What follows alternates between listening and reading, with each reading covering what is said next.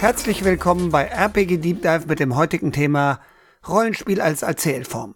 Und bevor wir da einsteigen, möchte ich kurz erzählen, warum ich darüber reden möchte. Und zwar den Ausgangspunkt hat ähm, ein Format von Lord of the Dices gegeben.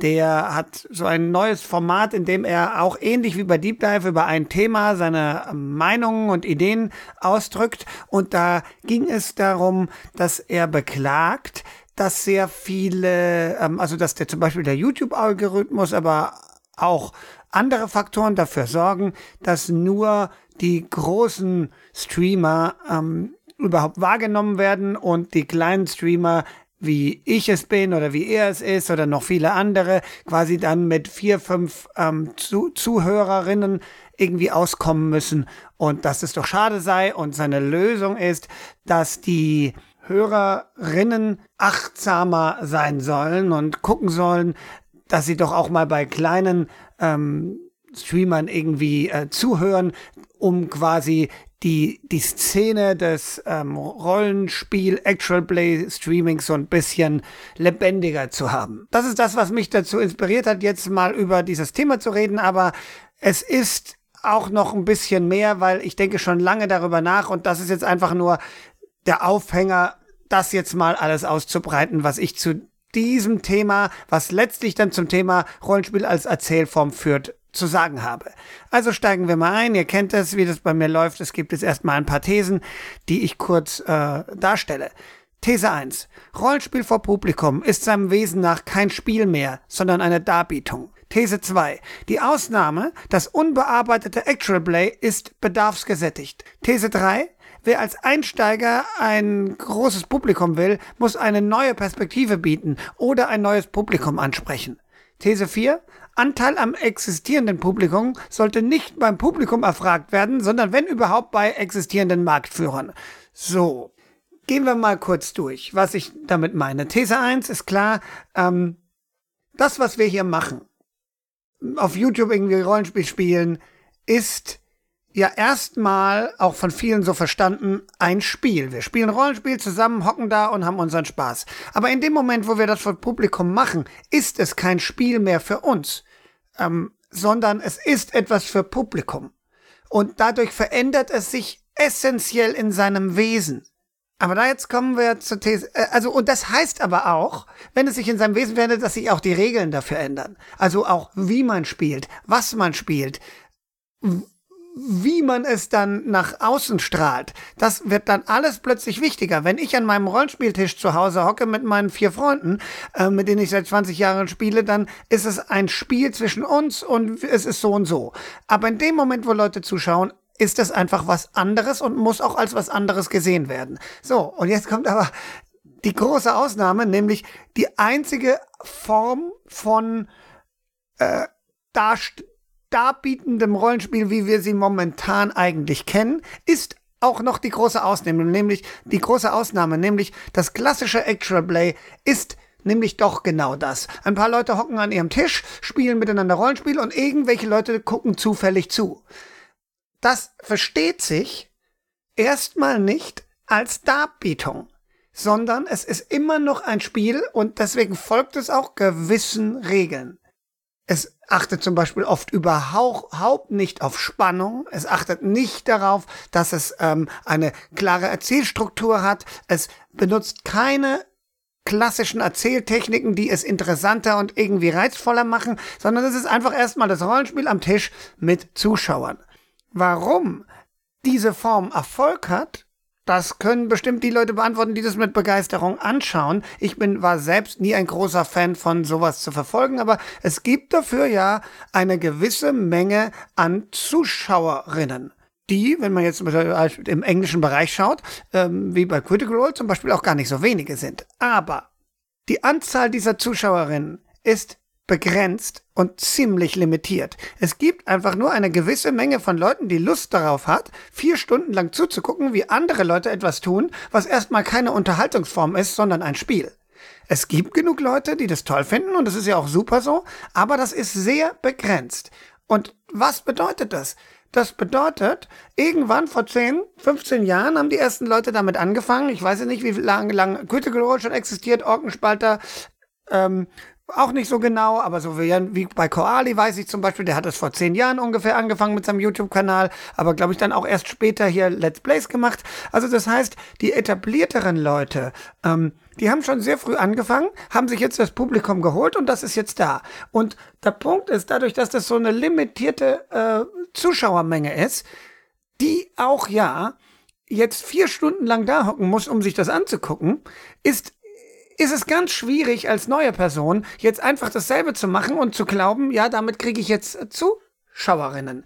Warum sollten die von ihren etablierten Programmen weggehen, wenn sie jahrelang schon Orkenspalter schauen? Warum sollten die nicht weiterhin jahrelang Orkenspalter schauen? Weil das ist ja offensichtlich genau das, was sie wollen.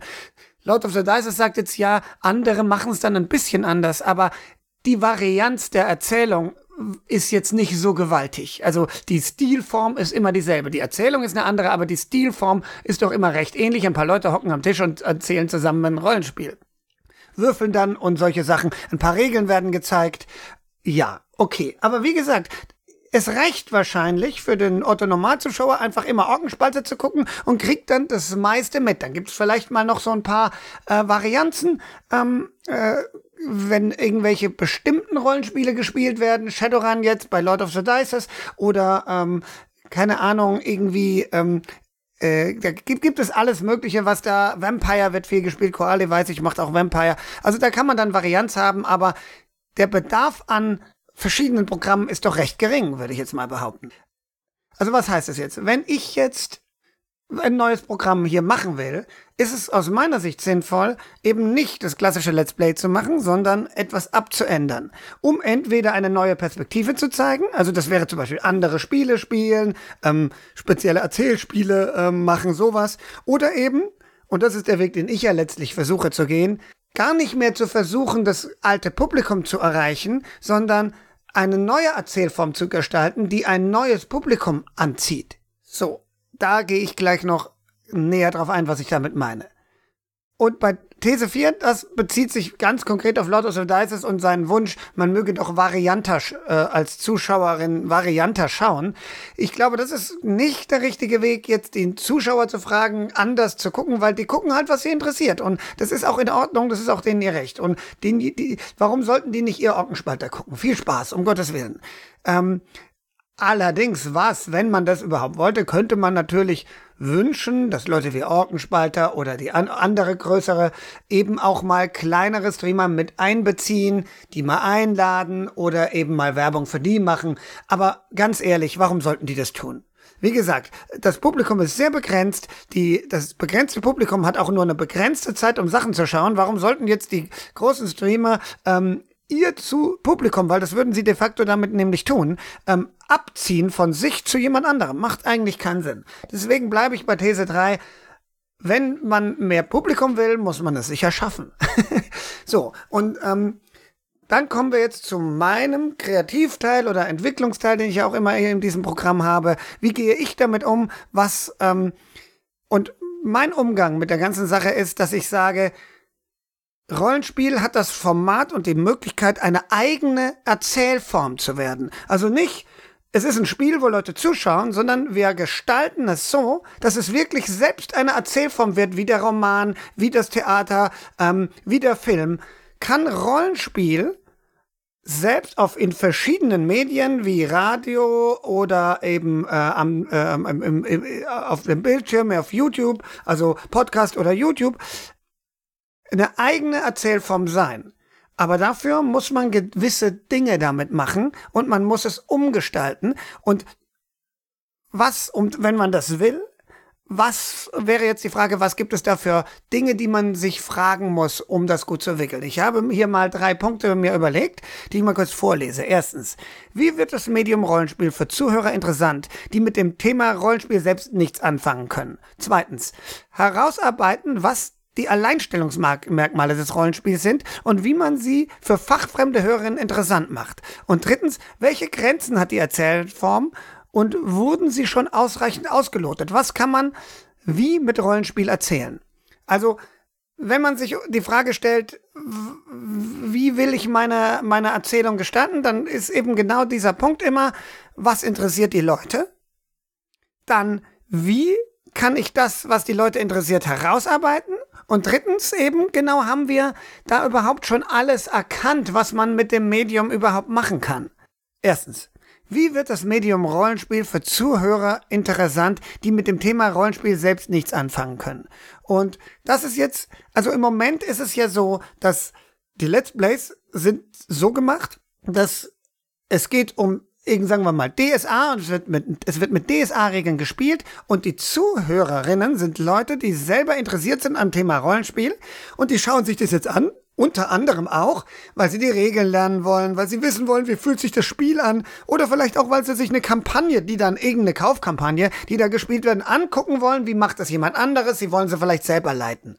So, aber wenn wir jetzt ja hingehen wollen und das Rollenspiel als Erzählform für ein größeres Publikum öffnen wollen, dann müssen wir weg davon. Dann müssen wir uns überlegen, was sind denn die Leute, diese Sachen, was die Leute interessiert. Also wir müssen zum Beispiel gewisse Themen öffnen, gewisse Themen ansprechen. Also Fantasy wäre eins, wir spielen Fantasy-Geschichten, viele mögen Fantasy, aber was zum Beispiel ein Riesenfeld wäre, was noch nicht groß ausgebreitet ist, Krimi-Geschichten. Die Leute lieben Krimi-Geschichten, Rollenspiel und Krimi-Geschichten. Da könnte man bestimmt viel machen und das könnte dann auch die eine oder andere Person interessieren, die mit Rollenspiel gar nichts zu tun hat.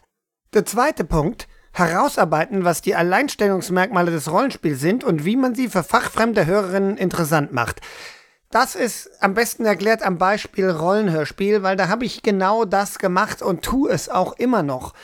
Ich habe mir die Frage gestellt, okay, wenn ich jetzt das Rollenspiel als Erzählform will, was muss ich bedenken? Also ich muss mir erstmal klar sein, was ist das Wesen des Rollenspiels? Eben die Improvisation und das Spontane, das Einzigartige dieser improvisierten Situation und auch so. Und gleichzeitig aber die Regeln, die irgendwie da sind und die im Rollenspiel ja auch irgendwie eine Rolle spielen und auch wichtig sind, die Würfelei und so weiter. Und dann bin ich bei Rollenspiel den Weg gegangen, dass ich gesagt habe, alles klar, ich die Regeln werden in den Hintergrund gedrängt. Ich entwickle ein System, wo man das kaum noch mitkriegt und damit quasi die Immersion in den Hauptfokus rückt. Die Immersion im Gegensatz zum Actual Play, wo ja immer diese Metaebene ist, ist jetzt im Rollenhörspiel das Entscheidende. Da entsteht dann allerdings ein neues Problem, dadurch, dass es eben so direkt ist, so immersiv ist, so, so, ja, so erzählerisch, wird der Vergleich zum Hörspiel deutlich. Und da ist natürlich das Problem, dass das Rollenhörspiel nicht mit dem Hörspiel mithalten kann, weil die Texte sind eben improvisiert, da sind Pausen drin, die Sprecher sind keine Profis, sondern Laien und so weiter und so fort. Also es entstehen dann wieder ganz neue Probleme und dann kann man nachdenken, okay, wie grenze ich mich denn jetzt zum Hörspiel ab? Und da gibt es verschiedene Überlegungen. Also zum einen worauf ich großen Wert lege und auch dann beim Spiel vom Rollenhörspiel total drauf achte, wenn wir das dann gestalten, nämlich die Spontanität. Im Gegensatz zum Hörspiel ist das Rollenhörspiel improvisiert. Das hat Nachteile, das hat aber auch den Vorteil, dass niemand, weder ich noch irgendjemand, irgendein Zuhörer noch einer der Spielerinnen eine Ahnung hat, wie es ausgeht. Und das ist eine Stärke, die man Stück für Stück mit Mechaniken, mit mit, mit Techniken des Schneidens und so weiter herausarbeiten kann. Man muss aber auch gleichzeitig, und das ist so ein bisschen das Problem, ein Publikum überhaupt erst daran gewöhnen. Also ich habe den Eindruck, dass viele, die jetzt zum Beispiel ein Rollenhörspiel hören, gar nicht sehen, was es genau ist. Es wird dann als Hörspiel wahrgenommen, das allerdings nicht so gut da gemacht ist. und also das ist eine Herausforderung, dass man sich des eigenen Mediums bewusst wird und seine Stärken rausarbeitet und guckt, was mache ich mit den Schwächen des eigenen, äh, des eigenen Mediums. Ähm, wie gehe ich mit Pausen um? Wie gehe ich mit den Regeln um? Und so weiter und so fort. Da ist also viel Arbeit nötig, um den eigenen Stil herauszuarbeiten und das zu einer Erzählform zu machen, die für sich genommen interessant ist. Also wo man sagt, ich höre jetzt lieber das Rollenhörspiel statt das Hörspiel. Das ist ein langer Weg, den wir noch gehen müssen. im Moment versuche ich ja das Actual Play ein bisschen zu modernisieren für ein nicht rollenspielerisches Publikum, indem ich quasi mit Bildern arbeite, mit KI-Bildern, indem ich mit Zusatztexten arbeite, mit dem ich mit einer ganz bestimmten Art des Rollenspiels, also mit diesem Szenenspiel arbeite, wo dann quasi die Geschichte nochmal dichter wird und so weiter. Also wir müssen experimentieren. Und dann kommen wir dann zu drei. Welche Grenzen hat die Erzählform und wurden sie schon ausreichend ausgelotet? Also wenn wir quasi eine neue Erzählform gestalten wollen, was wir ja wollen, um ein neues Publikum zu finden, müssen wir auch immer wieder experimentieren, immer wieder Neues ausprobieren. Ähm, Genre mischen, das Rollenspiel mischen mit anderen Arten der Erzählung. Also ich habe schon ganz viel gesehen. Es gibt ja viele, das bin ja bei weitem nicht nur ich, die interessante Sachen machen. Ähm, zum Beispiel habe ich mal gesehen, jemand ähm, spielt eine Rollenspielrunde, zeigt es aber nicht, sondern fasst die dann zusammen und schreibt einen Text, der dann quasi das erzählt und spricht das dann ein. Auch eine interessante Form. Vielleicht etwas, was die Leute sehen wollen. Kommt halt darauf an, wie man es macht und so weiter und so fort. Also wir sind in einer Zeit, aus meiner Sicht, die grenzenlose Möglichkeiten fürs Rollenspiel bietet. Wir können aus dem Rollenspiel, aus dem ein paar Leute hocken am Tisch, eine neue Form des Erzählens machen, die einen eigenen Wert für sich allein schon hat. Und das ist die Aufgabe. Und dann, wenn wir das schaffen und weiter experimentieren und weiter versuchen und ein Publikum Stück für Stück daran gewöhnen, dass das jetzt hier was Interessantes ist, dann glaube ich auch, ist ein größeres Publikum zu finden als das, was im Moment da ist. Ein Publikum, was nicht nur D&D gucken will, ein Publikum, was nicht nur einzelne Nischen Rollenspiele äh, anschauen will, sondern ein Publikum, was an der Geschichte selbst interessiert ist und die Form, wie sie produziert wird, nämlich das Rollenspiel, als eine spannende Sache empfindet, aber letztlich sagt, ja, vor allem will ich diese Geschichte jetzt hören, die hier erzählt wird. Ja, also das wäre mein Ansatz, meine Überlegung mit dem Problem mangelndes Publikum umzugehen. Einfach es Stück für Stück mit eigenen Mitteln und eigenen Ideen erarbeiten. Ob das funktioniert, das wird die Zukunft zeigen. Und damit verabschiede ich mich und wünsche euch eine gute Zeit. Schreibt mir was, erzählt mir was, was ist eure Haltung zu dem Thema. Bis zum nächsten Mal.